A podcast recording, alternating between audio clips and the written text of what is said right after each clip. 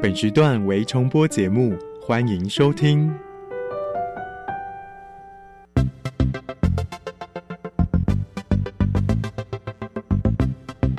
新科技大未来，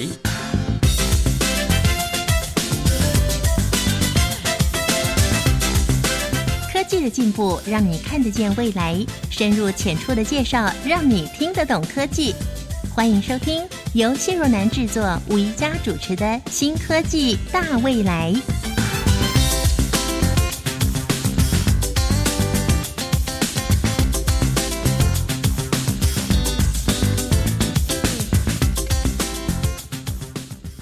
漫长的暑假，如果出不了门，那在家里可以做什么好呢？亲爱的朋友，你一定听过桌游。虽然刚开始有些人觉得这是新鲜的玩意儿，而且呢可能是舶来品，但是后来却发现，哎，这是我们小时候就玩过的耶。像我说几样，您肯定都知道，也可能都玩过吧？像是大富翁、象棋、扑克牌。这你一定不陌生吧？桌游呢，就是在桌上玩的游戏。而追溯桌游的起源，那可是有超过五千多年的历史喽。发展到了今天，更多人加入了许多创意，让桌游扩展成各类的经典类型，像是儿童类的、家庭类的、纸牌类的、策略、阵营，还有派对类的。这么多的桌游呢，它们可以达到很多的功能哦，像是引发兴趣、延长专注力、培养分类判断的能力，还有逻辑思考的能力，并且呢，还可以延长专注力、排解负面的情绪，优点多多哟。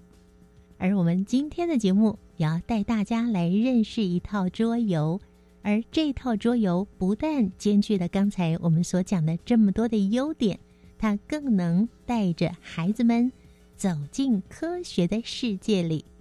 这套桌游呢，可以结合三 C 产品，教给孩子们资讯教育的基础概念、运算思维。哇，这究竟是怎么样被设计出来的呢？我们邀请今天的特别来宾。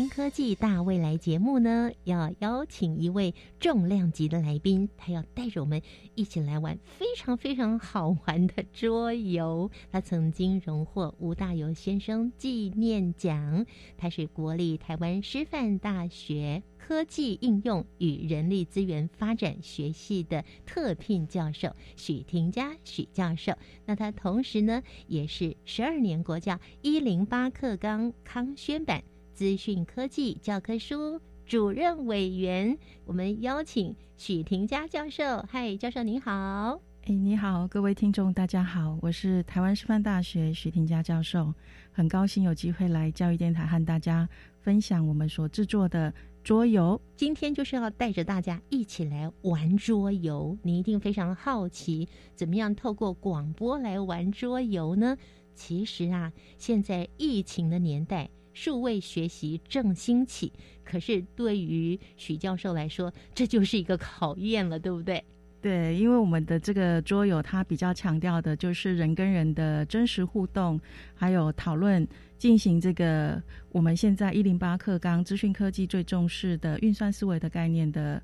呃，这个游戏。那我们这套桌游就叫 AI to Robot City。嗯，AI to Robot City。那这是一套适合什么样年级的孩子的？哦，它比较适合是从小学高年级以上。如果学生进度比较快的，他可以从小学高年级以上就可以进行这个游戏。那如果是一般正规的学生的话，可以等到国中再来进行都可以。然后我们在教科书国中三年级下学期其实就有教到有关 AI 的一些实作的概念，在我们的教科书里面也可以搭配一起进行。嗯哼，对，所以这个游戏。呃，他的年龄层蛮广的，嗯，让学生可以从游戏学习当中获得学习寓教于乐的目的，所以并没有限定一定几岁才可以游玩。那如果说高年级就接触这样子的桌游的话，其实对他培养未来呃适应资讯科技的时代是蛮有帮助的。听起来现在孩子真的好幸福哦，这么早就可以学习到了。那特别对那个老 Coco，像爷爷奶奶级的，可能会觉得哇，这个东西我真的看也没看过，只有在电影上看过。好，那我们就赶快来为大家介绍这个好玩的桌游喽，它就叫做 AI To To Robot City。那中文名称呢，就是智能车机器人盖城市。对，嗯名字蛮长的，因为 这个是我们的第二代，第二代有结合人工智慧应用，所以以 AI Two 开头，AI Two Robot City。中文的名称取名字的由来，是因为在地图上移动的车子。透过你影像辨识桌游卡牌之后，它就会依据你辨识的结果去做车子的移动，嗯所以我们把它叫做智能车。那前面版本的不插电的运算思维桌游就叫机器人盖城市，所以中文名称就变成智能车机器人盖城市。机器人它不一定要是人形的机器人，它也可以是长得像车子一样，长得像飞机一样，对，各种形状都可以就像那个大黄蜂，嗯哦，它就是可以变成一台车子，可以变成一台人形机器人。那在我们的桌游上面的这个机器人就是智能车，所以我们就叫智能车机器人盖城市。哦，所以这个机器人它就是一台智能车的意思。这一台车子其实是被我们的手机城市所控制。那这个手机城市，它在学生玩桌游的过程当中，可以辨识我们的桌游卡牌，嗯哼所以学生可以依照他的想要车子做的动作去下达指令。那手机接到讯息之后，它就会传送给这台车，这台车就会照着学生所希望的指令去做动作。那一般人在玩的桌游啊，就是一张图打开，然后可能要掷骰子走几步，那比输赢啊。那你们这样子的一套桌游是要结合三 C 产品，像是手机、电脑跟平板吗？没有错，所以这个是一个算是插电型的桌游，我们有 拿到了中华民国发明型的专利哦。哇，好棒哦！而且呢，它也得到了二零二零年未来科技奖哟。好，老师，这个得奖的桌游真的很不容易。我们一开始让听众朋友来了解一下这个桌游它是有多好玩呐、假设我们现在是要给小学生培养一些创造力的话，我们不只要培养他运算思维能力的话，我们甚至连桌游卡牌都可以让学生自己画。为什么呢自？己画，因为我们这整包的桌游呢，它其实还包装了一个很重要的运算思维课程在后面。那这个课程是跟手机的城市设计有关系，所以呢，学生只要自己画了桌游卡牌之后呢，他可以透过 MIT App Inventor 的网站，他就可以去做一个影像训练的动作，他可以教电脑认识他自己所画的那一张牌要做的动作是什么。嗯然后电脑教会了之后呢，这个就可以把这个程式放到你的手机里面，这样子你的手机就可以扫描你自己画的这个桌卡牌，去要求这个智能车在地图上做动作。为了不要让学生还要先完成这么多的任务才能开始玩，所以基本上我们会是先提供给学生一个有成功的机会。所以呢，我们也已经把已经写好的 App 上架到 Google Play 上面，学生呢只要有 Android 手机，他就可以自己下载下来我们已经写好的这个 App，嗯，然后呢扫描我们桌游里面所现有的卡牌。不是他自己 create 的，是我们里面本来就有的卡牌，那就可以先玩一次。譬如说，他扫的卡牌是前进、前进、前进、右转，那你的那个智能车就会做三步的前进，然后再原位右转，对，嗯然后就可以到达他要的这个目的地。整个游戏呢，它是以建造论为基础，建造论是 MIT Professor Popper 提出来的一个理论，他的意思就是学生会透过这种动手去操作做有意义的学习的过程当中去获得学习。所以学生在这个游戏里面，他其实有一个蛮重要的任务，就是他要指示这个车子，就是我们的智能车机器人去。盖城市，因为嗯在未来的社会极有可能，我们科技时代的来临，有些工作会被机器人替替代代。对，也许像盖城市这种比较劳力型的动作比较危，险的动作，或者比较危险的动作，嗯对，所以就会有机器人来进行。那我们那个游戏里面，它就是在盖一个 future 的 city，就是未来的城市。那那个城市刚好是取自城市语言的谐音，又、啊又取自都市的谐音，就是我们台北市这种城市，嗯它刚好是嗯谐音，在中文里面面是谐音。那机器人盖城市，英文把它叫做 Robot City，就是在这个城市里面呢，是由机器人盖建设起来的。它可以盖车站，可以盖饭店，甚至教堂庙宇都可以。想盖什么百货公司，对，嗯那它就可以去收集要盖这些城市的素材。那我们就有一些资源卡。那这些资源卡就是这个智能车要先去收集到一定的资源，然后完成它要盖的任务。嗯，对，所以在游戏的过程当中，学生其实就是要控制他的智能车去收集到他所需要的资源，然后完成盖城市的这个任务。嗯，那在这过程当中，是透过两个同学之间的互相合作，可以去想说，我要先完成什么，再完成什么，嗯，或者是要先收集什么资源，再收集什么资源。那在这个过程当中，他可以找到一些较佳的路径。嗯，那在我们资讯科学里面，其实有一些蛮重要的观念，譬如说运算的概念，你要走几步，然后要重复几次，那或者是也有路径选择的概念哈，譬如说，哦、你这个业务要先去意大利，还是要先到法国，先到哪一国，它的嗯路线是什么？那一样，他在收集这些资源，他也是要去做一些路径的选择，还有蛮重要的就是资源的分配，嗯，因为我们的建设任务里面有不同的积分，在这个游戏里面有所谓的积分，譬如说他可能盖了百货公司，他可以得到积分是七分，他要收集的四个资源，嗯那他可能盖，譬如说盖。呃，车站他只需要收集两个资源，那他积分只有三分，就比较少，对嗯那他就要去决定说，那他当他拿拿到了，譬如说取得了一些沙土的资源的时候，他要优先来盖哪一个建设？在这种不同的资源分配成果会达到不一样的积分。在电脑里面，其实我们也一直在解决所谓资源分配的问题，嗯，所以这些概念呢，都已经自然而然的融入在这个游戏的过程里面了。听起来好有趣哦，老师，那是配合着手机三 C 产品跟实体的桌游，对，所以说它嗯。非常适合现在教育部正在推的五 G 专案，因为它其实是需要透过我们的手机，然后嗯。手机的镜头，然后去拍摄桌游卡牌。哦那它，会手机镜头去拍，对，然后它嗯。就会做影像辨识，它会辨识说你现在是拍到的是哪一张桌游卡牌，要嗯。做什么动作，然后它就会透过蓝牙讯号无线传递给桌游上面的那一台智能车，嗯。那它就会在桌游上跑了，所以你不用动手去移动呃桌游上的直指或者是被你控制的那个嗯东西，它就会自动化的去执行。那在这个执行的过程当中，你也可以验证一下，就是它的动作到底跟你期待的是不是一样的，嗯就是嗯你的执行的指令是不是有错误之类的。嗯嗯有错误，它就譬退回原点，呃，对我们是要求退回原点，譬如说超出了这个桌游地图的范围，嗯，那就是有 bug，所以有 bug 我们就会要求说，那他就要回到原位，他等于那一次的动作就没有效，嗯那就要换下一位对家的玩家。其实他们两家是竞争的，嗯，所以他们是在抢地图上的资源。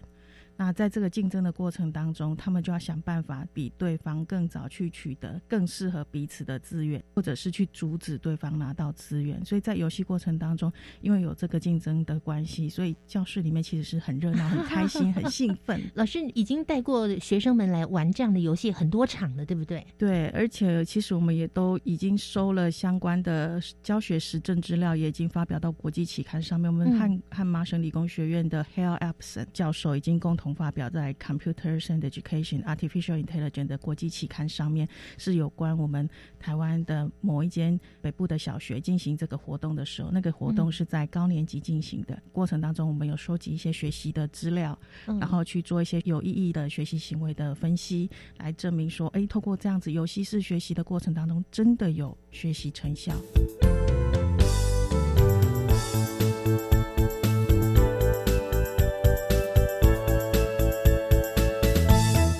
朋友一定感觉到非常好奇，为什么这款桌游可以上国际期刊呢？因为我在二零一九年下半年度的时候，有拿到科技部的公费，然后去美国麻省理工学院电脑科学与人工智慧实验室访问研究半年。那我去的那个实验室，刚好就是现在非常有名，可以使用积木城市撰写手机 App 的那个实验室，叫做 App Inventor。所以嗯很多民众可能不论在书局或在哪里，都会看到一些所谓 APP Inventor 的这种书。那他们的理念就是希望让写城市这件事情啊，不是只有资工系的学生可以做，嗯他希望是让小朋友也可以写城市，所以他们把它转换成图像化的城市的呈现方式，就类似我们拉积木这样子，嗯哼，让幼儿也可以开始学城市语言。来真的吗？实现他的一些 希望电脑做的一些动作。我觉得他们是蛮有世界观的，就蛮嗯宏观。他们在做的是一个世界级的事业，嗯而不是只是在做一个影响他们国家的事情而已。所以，确实他们的这个工具是全球的人都在用。都在使用中哎，但是我们台湾是科技岛。所以台湾其实是之前是前三名，一直往前进，后来变前二名。那听说最近因为我们国教上路使用者人数又暴增，所以呢变成第一名的使用者了，就是仅次于美国他自己以外，国外的最多人使用的是台湾。嗯那因为我们的学生现在已经把资讯科技下扎到国中。开始就有十二年国教，学生都要学资讯科技，所以呢，越来越多人很早就开始接触资讯科技，譬如说写手机程式。如果是要希望学生可以不要太早把胃口养坏，我们觉得透过这种游戏式学习的方式是蛮好的方式。嗯，因为当当他对这些东西很有兴趣，然后又有学习成效的时候，他未来很自然而然的在日常生活中接受这些科技。尤其未来行动载具，其实应该是我们很难会离开身体。对于我们现在去 Seven 不是都刷手机付付账嘛？哈，那很多都是用 App，银行也绑在手机上面了。嗯 Amazon Go 它基本上就有一个理念，就是你手机带着以后进去卖场，全部东西买完之后出来，它就帮你结账了。基本上你也不需要去，不用排队，对，也不用排队结账，也不用怕说有疫情还要去接触到什么机器嗯结账，都不用。它基本上就是透过影像辨识，透过行动运算，然后就可以帮你把账结好了，然后人就离开。那人类的发展都是先从这种概念开始，那你就会朝结果去实现它，嗯就很像概念车一开始出来也是像特斯拉这样子嗯展翅高飞的那种开法，可是实际上呢，隔了好好几十年才被实践出来。那我们现在虽然还没有办法做到像这样子程度的无人商店，可是我们可以预期，也许未来的时代，学生呢其实是在行动运算速度高高速的运行动运算速度之下，还有人工智慧的普及之下，是很可能面临这样子的时代，所以他们要有一些。呃，从小的时候就要很乐于接受这种科技在他日常生活中。科技呢，要成为孩子在成长过程中的生活的一部分。这跟我们这普遍的这个上了年纪的这些听众朋友来说，这可能我我们呢算是一个误入丛林的小白兔，但是小朋友他们就是原住民了。他们就是在这个科技的时代之下长大的，所以他们务必要从这边来认得。可是你要教小朋友去写什么城市啊，或是做什么跟这个高科技有关的，所以您使用的是游戏式的学习方法。那游戏式的学习可以培养很多的能力，包括像感知的能力啊，还有工作管理能力啊、认知思考能力，以及如何去下决策。许教授，您自己本身是非常喜欢玩桌游吗？为什么会有这项研发的开始呢？呃，我想我们从小就喜欢玩，就是、呃，只是对从小就喜欢玩，跟不论是玩象棋、玩大富翁，然后到后来过年什么的，我们会跟小孩子玩说书人，不论你玩哪一个桌游，基本上都是非常的烧脑。嗯那这个烧脑的这个过程呢，基本上如果把它用在教育上是蛮有意义的。所以结合运算思维的桌游的好处是，学生一样在玩的过程当中是会非常的烧脑，他要去找一些哦辨识一些模式。所谓的模式识别是运算思维里面其中一个历程。那我们在玩游戏的时候，其实也常常在发生，就是我们会想要找到。比较快速、有效率的方式解决问题的时候，我们会去观察哪些东西跟哪些东西是长得很像的，嗯嗯，然后是相同的模式的，我们可能会一并一起处理。然后在城市语言里面，这个概念也是蛮重要的哈。那我们结合到日常生活中，他在桌游里面其实就常常在做这些运算思维相关的历程，不论是抽丝剥茧，找到关键的资讯，找到模式，或者是一个大问题，譬如说一个建设任务，你要先把它拆解成几个小任务。那在这个游戏过程当中，你其实就是一直无限循环的在体验这些过程。游戏过程你在烧脑的时候，就其实就是在动脑筋，然后在训练你的逻辑思维。那我们把它运用到运算思维教育桌游这里面来，呃，让学生变成。呼应他们以前玩桌游的经验，不论他以前有没有玩桌游的经验都没有关系。然后现在就是进来呃做这个游戏的时候，嗯，他跟他的伙伴一起共同问题解决，完成建设任务。那跟他的对家做竞争，请对面对面的玩家做竞争。所以小时候我们在玩大富翁的时候，其实我们也是在跟其他的玩家一起竞争。嗯，然后有机会有命运，有一些随机性啊，盖房子啊，对，有一些随机性啊，然后也有一些乐趣在这个里面。所以，我相信像这样子的方式，基本上，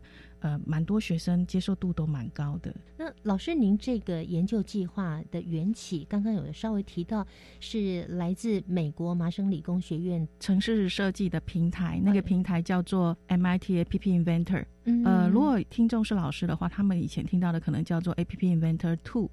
但是呢，他们研发团队呢亲口跟我说，他们以后不要再叫 App Inventor Two 了，免得又有三又有四又有五。所以呢，他们就是证明为 MIT App Inventor。所以我在譬如说我所主编的教科书里面，我也都是直接就用 MIT App Inventor 这样子的名称。那这是一个可以用来撰写手机应用程式的。图像化城市语言长得非常像积木，那学生可以拉积木的过程当中去实践一些他的想要电脑所做的一些动作，那就跟我们类似写程式一样。可是学生不需要去认识太多的英文字母，嗯，然后学生也不需要去背一些语法，因为你要学任何的城市语言都要背。很熟悉它的语法是怎么用的。不同的文字型的城市语言基本上有不同的语法。譬如说，C 语言与 Python 城市语言，它们语法是不一样的。语法不一样，学生就要背这些语法。那对年纪小的小孩来讲，这些是蛮大的负担的。那透过这样图像式的程式语言，用拉积木的方式，它就可以让电脑去做，譬如说一些重复的动作。或者是解决我刚刚所说的他们观察到的事情，学生的学习的困难度就可以下降。那我到麻省理工学院访问的时候呢，因为他们是技术团队，我们都知道在理工科，麻省理工是排名非常前面的翘楚，甚至是世界第一的学校。他们会有一些计划专案，刚好我去访问研究的时候，香港的马赛会的执行长有有过去访问。那因为他们会讨论说要用一些研究经费来资助麻省理工学院这边开发一些教材跟教具，或者是呃像这种城市设计的平台给学生使用。嗯，这个过程当中，我就有发现到说，他们有遇到一个挑战，资方都会觉得他们是只有技术没有教育，因为他是理工大学，嗯，技术面很够。对，他们在资讯科技相关技术或理工相关技术是世界还蛮先进的。对，他们毕竟不是像我们师范大学是有中小学的教育背景或者是教育的底气这样，所以他们就觉得，哎，你们只有技术没有教育。嗯哼，他们遇到了这样子的挑战跟质疑。那后来有一次在谈判过程当中，Professor Hale Elson 有找我到他的研究室，那跟其中一个资方刚好就在同一个研究室里面讨论的时候，我就听到 Hale Elson 跟对方讲说：“你以后再也不能够说我们只有技术没有教育。”因为我们现在有 Professor 徐，所以我那个时候就想说，好，那这样子我访问研究完呢，不能够就这样在波士顿玩一玩就回来，我一定要做出一个教材或者是一个教具，然后让学生可以使用。我在那边访问研究过程当中，那边团队所开发的一些好用的平台工具回来。那因为我刚好在那边访问，当时还没有博士毕业的一个博士生，叫做娜塔莉廖，他所做的那个人工智慧的影像辨识平台叫做 Personal Image Classifier。那这个是他的博士论文，今年的一月也已经离开麻省理工学院，他已经毕业了，而且他的博士论文里面呢。有引用我们 AI to Robot City 这一套教具哦。哇，好光荣哦！那这个算是一个合作共好的例子，他们也对我蛮好的，让我可以去第一学府访问研究。嗯，那我也把他们最好的东西带回来台湾，给台湾的学生可以学习，可以使用。嗯，那透过我们的教具跟这个平台的结合，它不只是写出。App 就结束了。他写出 App 之后呢，后面还有运算思维桌游的任务，所以学生他基本上是写完这个程式之后，他后面还有任务，并不是写完就结束了。嗯，他可以写完之后呢，就开始再玩一次这个桌游，然后看看自己所训练的卡牌辨识的情况是怎么样，然后执行的情况是怎么样。哇，听起来真的是超好玩的耶！刚刚只是讲到。Hello，听众朋友们，你喜欢听音乐、听生活、听创作的故事吗？我是星光奇遇记的节目主持人端端。哇，在每个礼拜一到礼拜三，可以说是最需要正能量的时候了。让端端陪你一起星月谈心，不论是电影或影剧、流行的或乐团的、发烧的或经典歌乐。每周一到周三夜晚十一点到零点，收听端端的《星光奇遇记》。同学们，你们知道我们身体、心理、情绪、智力等状况都会相互影响吗？不知道。有氧势能比较好的人，脑部获取氧的能力也会比较好，看书的持久性和专注度也会跟着提升哦。太棒了！养成每周至少运动一百五十分钟规律运动习惯，大家都可以头好壮壮，身体好。耶！以上广告，教育部提供。高中职毕业后，你想做什么呢？我已经决定申请青年储蓄方案，先去工作或是当志工，累积经验，未来会更有方向。听起来好棒哦！先工作，政府每月还会额外帮我储蓄一万元，三年可以存三十六万元哦。那我也要参加。好哦，一起上网申请，时间到一百一十一年三月十六号截止。详情请上青年教育与就业储蓄账户专区网站。以上广告由教育部提供。加外加外，阿玛波拉，扎根格玛西卡斯达斯，的加库拉布古列列。大家好，我是来自台东的胡代明，这里是教育电台。那罗哇那咿呀那呀哦哎呀，那是你呀鲁玛的呀恩哦，朋友们就爱教育电台。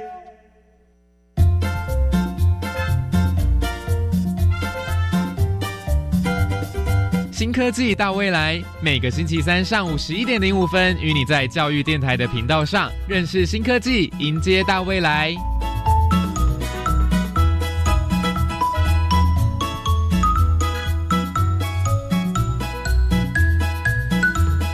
亲爱的朋友，今天新科技大未来节目呢，宜家邀请国立台湾师范大学科技应用与人力资源发展学系的特聘教授许廷佳许教授，为大家介绍 AI Two Robot City 智能车机器人盖城市。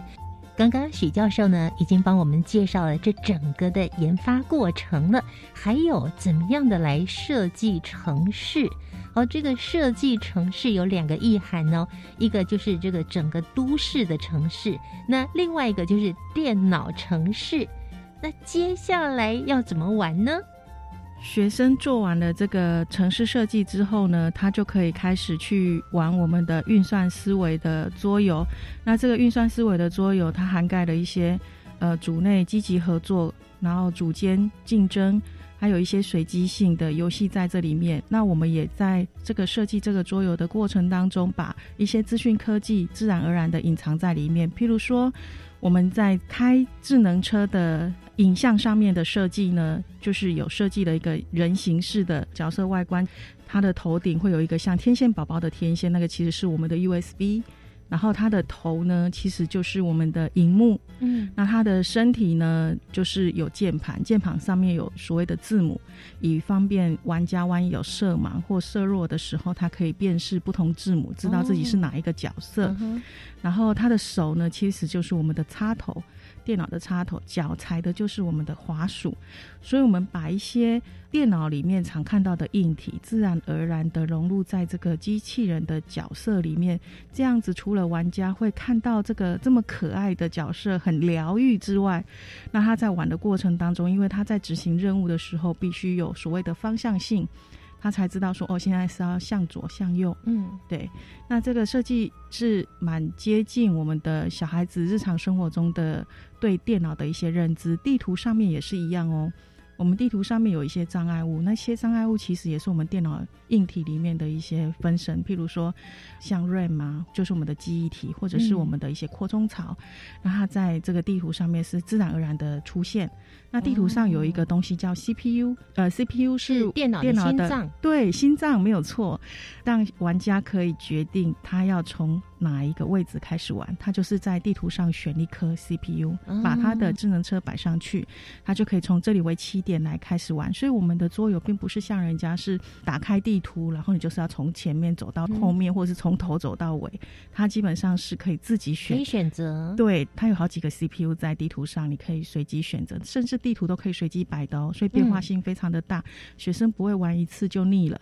他不是说哦，一张纸然后打开，然后地图就长这样，永远不变。我们的地图是采用拼图式的方式，所以学生他要拼成一个 T 字形，或者拼成一个工字形，拼成一个正方形，或者是拼成一个很有创意的形状都可以。嗯，那他在这样不同的地图里面呢，他可以去做盖城市的这个任务。嗯那在走的步数啊，或者是方向，他是不能够。死记，他不能够因为玩过一次，然后就记得了所有的解法。那这个地图的排列组合，这种随机性呢，也增加了这个游戏性的设计。老师，你好有创意哦！光是这个地图可以像拼图一样去拼起来，拼各种不同的造型，我就觉得好厉害哟。那老师，您这一套花了多久时间研发成功啊？呃，我在美国的时候是二零一九年七月十五号过去的嘛，哈。那我过去之后呢，就开始每周一都是跟麻省理工学院的团队开研究生会议，在这个团队里面会有大专生专案，还有硕士生，还有博士生，都是 MIT 的学生哈。然后还有就是 Professor Hal Everson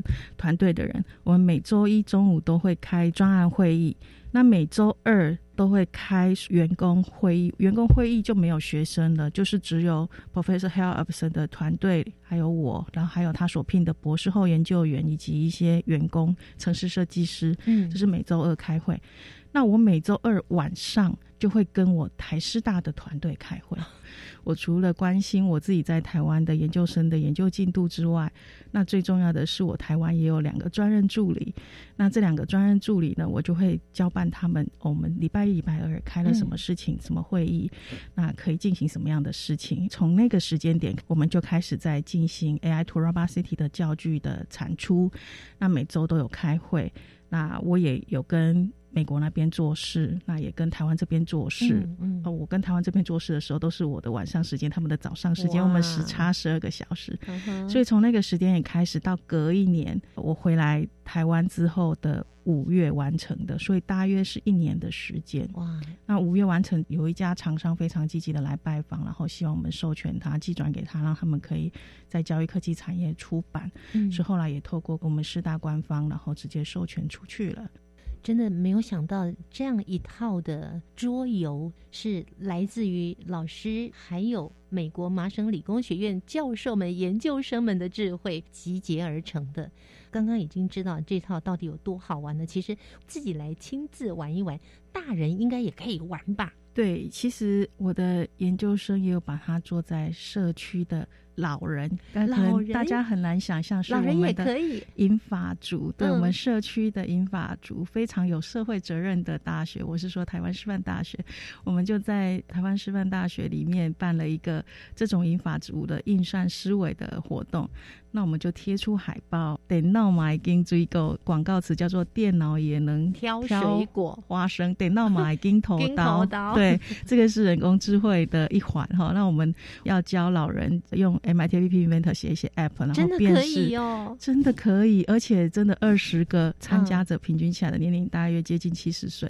然后来做这个学习，连续学习了几周，真的有产出一些成果。那这些资料的分析呢，我的研究生也还正在分析，嗯所以这一套游戏其实它并不限制一定只有十二年国教的学生是可以进行的。这种逻辑型的游戏其实是各个年龄层，他只要愿意去尝试，然后愿意继续动脑筋，嗯基本上他都可以学习啊。我有发现，也许是因为我们是地处在台北市的地区，蛮多乐龄的长辈，他们其实还真的蛮愿意学习的。那我们当然有为了应应年老的长辈，我们教他们设计 App 的时候，我们都把字放大，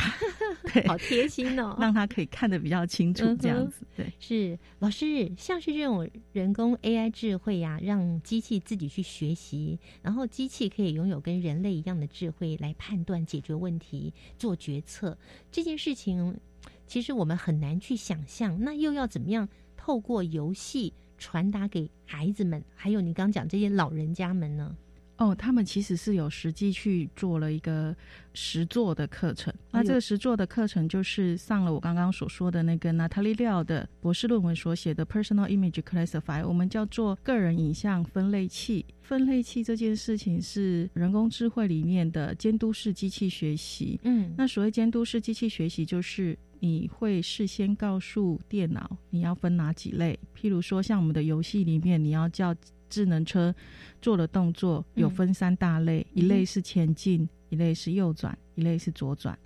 那这样子你就会建立三个标签，就分别是前进、右转跟左转。嗯那标三个标签建好之后，你就要开始为它图资的资料，告诉他说，我出哪一张桌游卡的时候，就代表是要做前进的动作；我出哪一张桌游卡是代表要右转的动作；我出哪一张桌游卡是要左转的动作。那他呃拍很多照片或者传很多的图资给电脑之后，电脑经过训练，它就会产生一个模型。那这个模型呢，基本上其实是 MIT PP Inventor 那边的平台产生的，所以学生也完全不需要知道背后复杂的数学或者是人工智慧的原理，嗯他就可以取得了这个实作的档案。哦那他也不需要很高深的程式员撰写技术，他也不需要去了解后面的什么卷积运算是怎么算的。对，那他就可以拿到了这个模型档案，可以嗯插入到他的积木程式里面。那这个时候，手机就会形成了一个可以分辨你刚刚所有训练给电脑的这些桌游卡牌，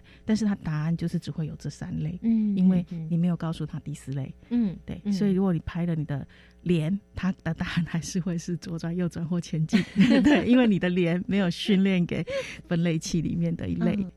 哇，听老师这样介绍这套游戏哦，非常的有趣。可是老师在这套智能车机器人盖城市之前，也有另外一套，就是机器人盖城市，没有错。这，是第一代对，那个是嗯。不插电的，哦，不插，电的基本上成本就很低，因为它就是纸卡做的。嗯，嗯。那你要移动任何的东西，都是要拿出你的手，然后嗯。跟下象棋一样，亲自去移动这个机器人，就。像一般的桌游，对，然后也、嗯也不用写程式，你只要玩。所以这一套 Robot City 的桌游，它是可以到五岁的小朋友都可以玩，也就是哦。到幼稚园大班，只要能够分得出左边、右边的小孩童，他就可以玩了。所以它等于是更往下扎根了，是，就是我们所谓的不插电嗯运算思维。不插电的意思就是不需要用到电脑，嗯完全不需要用到三 C 设备。有些家长其实非常排斥小孩子太小的时候用到三 C 设备，对，他就可以透过这种不插电的桌游的方式，嗯去训练小孩子的逻辑思考。那等到年纪大一点的，再进入插电的活动，那他就可以开始实际上去用电脑、去用三 C 设备来做这些有意义的学习。嗯他并不是去做一些沉迷的没意义的其他事情，他是用在做这种有意义的学习上面。我想嗯是时代的潮流，就是包括现在疫情的缘故，我们数位学习也是非常重要。那如果你不把这种三 C 用在学习上，实在是太可惜了。真的它只用在娱乐上就太可惜了。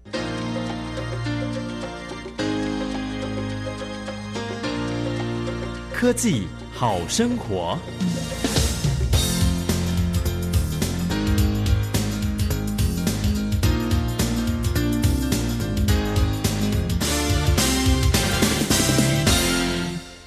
出 Robot City 的教育桌游，除了可以体现运算思维教育之外，而且可以培养学生做一个手机影像辨识的程式，然后用在玩桌游上面。游戏式学习是当前盛行的学习方法之一。资讯科技能力是未来世代不可或缺的生存关键能力，因此各个先进国家政府都致力于推动资讯科技教育。而运算思维正是我们台湾十二年国教一零八新课纲里面资讯科技教育的基础核心概念。希望这一套教具可以让学生发挥创造力，培养运算思维能力，了解影像辨识的应用，促进良好的互动方式。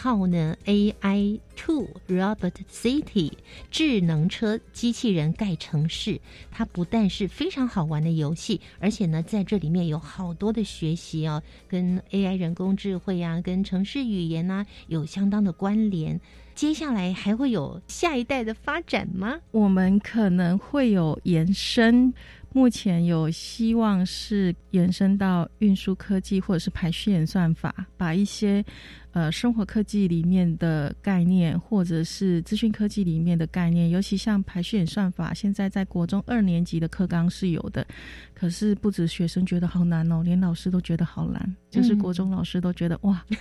要落实排序，即便只教逻辑，不是真的教他实做，不是真的教他写出排序程式，那老师还是觉得好困难。那我们有在想一些用游戏的方式，怎么样帮助老师跟学生一起进行这种排序演算法的学习。所以未来我们不排除再以这个为根基，再继续往后延伸，变成一系列的，就像我们的前身是 Robot City 机器人盖城市，然后从不插电慢慢的累积到变成插电，它甚至应用到人工智慧的应用，应用到图像化城市语言的撰写，让学生去体现影像辨识的历程，然后顺便结合了这个运算思维的历程，透过玩游戏的过程当中，可以强化运算思维之外。我们也希望能够再延伸到结合排序或者是运输科技，都是有可能的方向。非常谢谢许廷佳教授研究团队，其中包括美国麻省理工学院的教授们一起研发出这一套智能车机器人盖城市的桌游，它可以带着孩子们培养运算思维的能力。节目最后的小单元将请方如为我们带来这项研发。它在概念上以及在技术上的突破。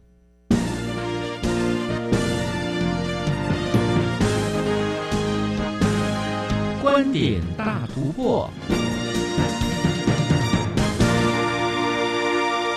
欢迎来到观点大突破，我是方如。现在的科技日新月异，写程式、学习人工智慧等等资讯能力已经成为必要的条件。而资讯领域的学习向下扎根，教师们也想方设法让孩子们能够快乐学习。今天在单元当中，很高兴的邀请到了中央大学资讯工程学系的陈国栋教授兼学习科技中心主任，和听众朋友们分享。主任指出。过往孩子在学习人工智慧以及编写程式等资讯领域的知识，容易产生挫折感。基本上在训练一个学生写程式，或不管是哪一级的学生啊，基本上学这个东西就是要有经过一段的基本功的练习的时间哈。就像你要做菜啊，啊，你要先选菜啊、切菜啊，然后备料啊，然后步骤啊等等，最后才能炒出一番菜。但是学生在学习的时候，前面就有一段的时间的基本功的这个部分，还不能做出一个可以看到好玩的一个城市，所以在这中间就会有很多的挫折。那学生要经过这个基本功的练习以后，他最后就可以开始写自己的城市。那不管是人工智慧也好，编写城市也好，都会经过这一段挫折的过程。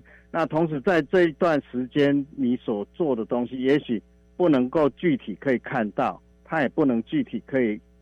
操控，然后也没有看到有趣的结果，所以导致他在这里会有挫折，引不起他的兴趣。那这个都是在学习这个城市设计或人工智慧里面会碰到的问题，也就是初期的困难挫折没有办法克服的问题。而智能车机器人盖城市，比起过往的教育，将写城市的概念以及基本功拆解，并赋予游戏性，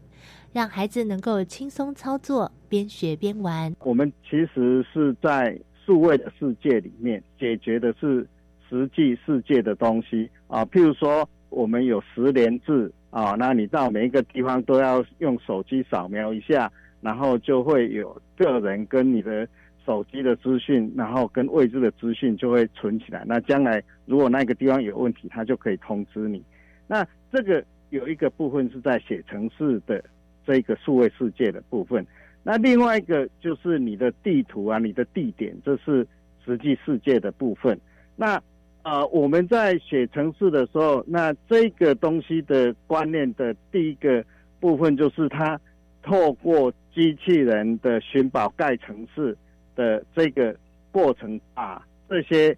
数位世界所要学的东西、城市的抽象的东西，转换到它是一个微小世界要解决问题的世界。然后它在这上面呢，就建构了一些音架的指引。就像我们盖房子的时候，先在旁边盖一些这个骨架，然后你在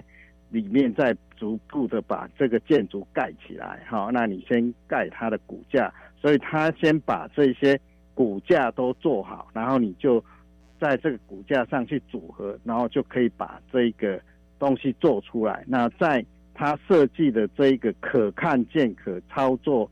可玩的这一个微小的世界，去把它实现出来。那这个部分，我认为这个智慧车机器人盖城市的这个部分，就是把写程式、做人工智慧。还要解决问题，把它对应到一个微小的世界。这个微小的世界就是机器人在地图上，然后去找到他要的材料，然后去把城市建起来的实际可以看到、可以触摸的世界。啊，所以我基本上觉得它的这个部分就是两个概念：微世界、音价。那第三个是建构，而取代去。整个盖起来，比如我盖房子的时候是从小一砖一瓦这样盖上来。那现在的观念是说，我先把每一个元件都先做好，然后你先把它组起来，就可以盖出一个房子出来。那这样子我们盖出来，再去看每一个元件是怎么样去做啊。所以它是大的跟小的同时学，那使得它这个学习上有音价就会。好像我们走路的时候有一个支架，哈，然后让我们可以学会走以后，然后把支架拿掉以后，他就会学会这些东西，啊，那这个部分我觉得是他在这里比较聪明也比较先进的一个设计跟观念。学习的过程中，最需要引起孩子的学习动机以及兴趣，而智慧车机器人盖城市就能透过完成小目标，让孩子获得成就感。解决过去需要长时间训练基本功而无成果的问题。它就是透过一个桌游的形式，然后让这个同组之间是可以合作，然后不同组之间是一个竞争，然后你要盖一个城市是一个挑战，大家去把它完成这个挑战，收集到这个材料去把这个城市盖起来，然后又可以跟别的小组。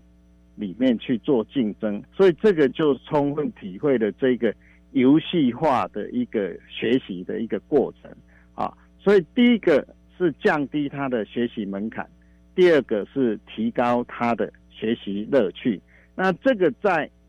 呃现场，我想就是说，如果你是一个很好的说老师，其实台湾大部分都是很好的老师。但是他要把这个东西他自己做出来，当然也可以做，但这个就是帮他先把这些东西都煮，都已经做好了。那老师在教学上就比较轻松，不用准备那么多材料，那他可以花比较多的心思再去引导学生怎么样去做，还有。带领学生去一步一步的把这些要学的东西做出来。所以这个基基本上就是说降低学习的门槛，第二个就是增加学习的乐趣，第三个他提供了一个音架跟引导，让学生在这中间去学，所以会降低他在学习上的挫折跟无趣感。通过这样的过程，孩子不仅能够从小组竞争中学习沟通、合作等软实力，更能够在游戏中不知不觉建构写程式的概念，并且引发兴趣，也提高未来朝向资讯领域发展的可能性。国内的老师都很好，国内的小朋友都学得很好。那我们在这个国际的披萨的评比里面，我们的数学啦。科学啦，其实成就都蛮不错的，但是比较有一点缺憾的，就是学生的学习兴趣很低，所以其实有蛮多的人在去努力的去做一些科普，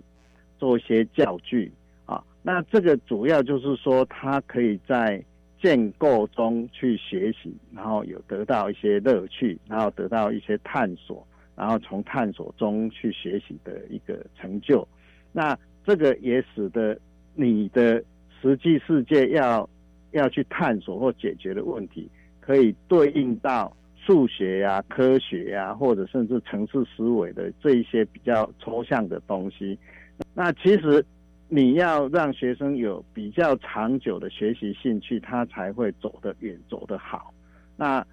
如果他只是学得很好，但是兴趣不够的话，可能会学的呃，将来就是说我只是把一个工具拿来，然后能够考上高中、考上大学，然后考上研究所。他的兴趣不是那么强的时候，其实在创造的东西上可能有一些缺憾。那我觉得我们国家如果在资讯人才或者在科学工程的上面有比较多这一类的这个教材跟软体硬体的话，那会让我们的学生不仅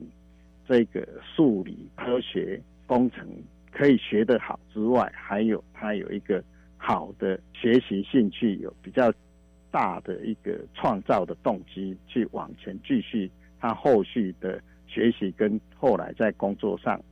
希望能够有比较好的成果。以上就是今天的观点大突破，我是方如，下回我们空中再见。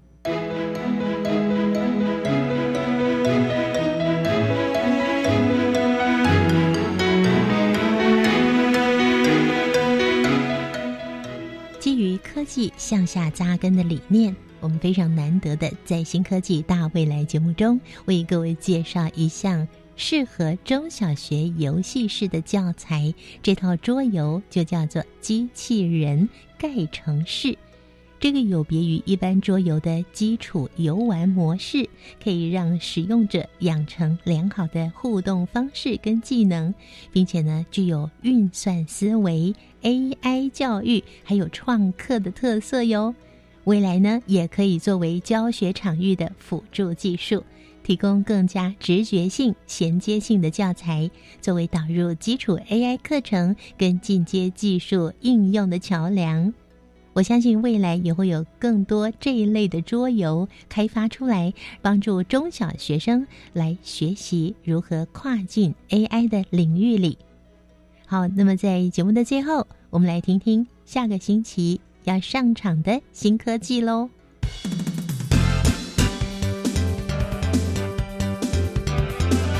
那目前的小型房车这样的一个盲点侦测，都是用雷达去感知。雷达的一个特性，对于金属或是车辆的材质，可以很有效的侦测。但这种雷达用在大型车辆，或是我们刚刚讲到的所谓的行人跟二轮车、机车、脚踏车，侦测的稳定度没有非常好。那其实视觉才是一个可以有效的去侦测这些物件，我还可以知道它是什么类别。所以这也就是说，我们发展的契机，为什么我们会用影像式的方式，摄影机范围内辨识出这些的我们要辨识的物件，在内轮差的部分，我们只辨识行人跟机车、脚踏车。所以我们就是在内轮差先侦测到这些物件，电脑的技术演算法计算，就说这个物件离我现在的车身距离有多远。机车进到你的红区的时候，司机又不做刹车的时候，系统就会去介入帮你刹。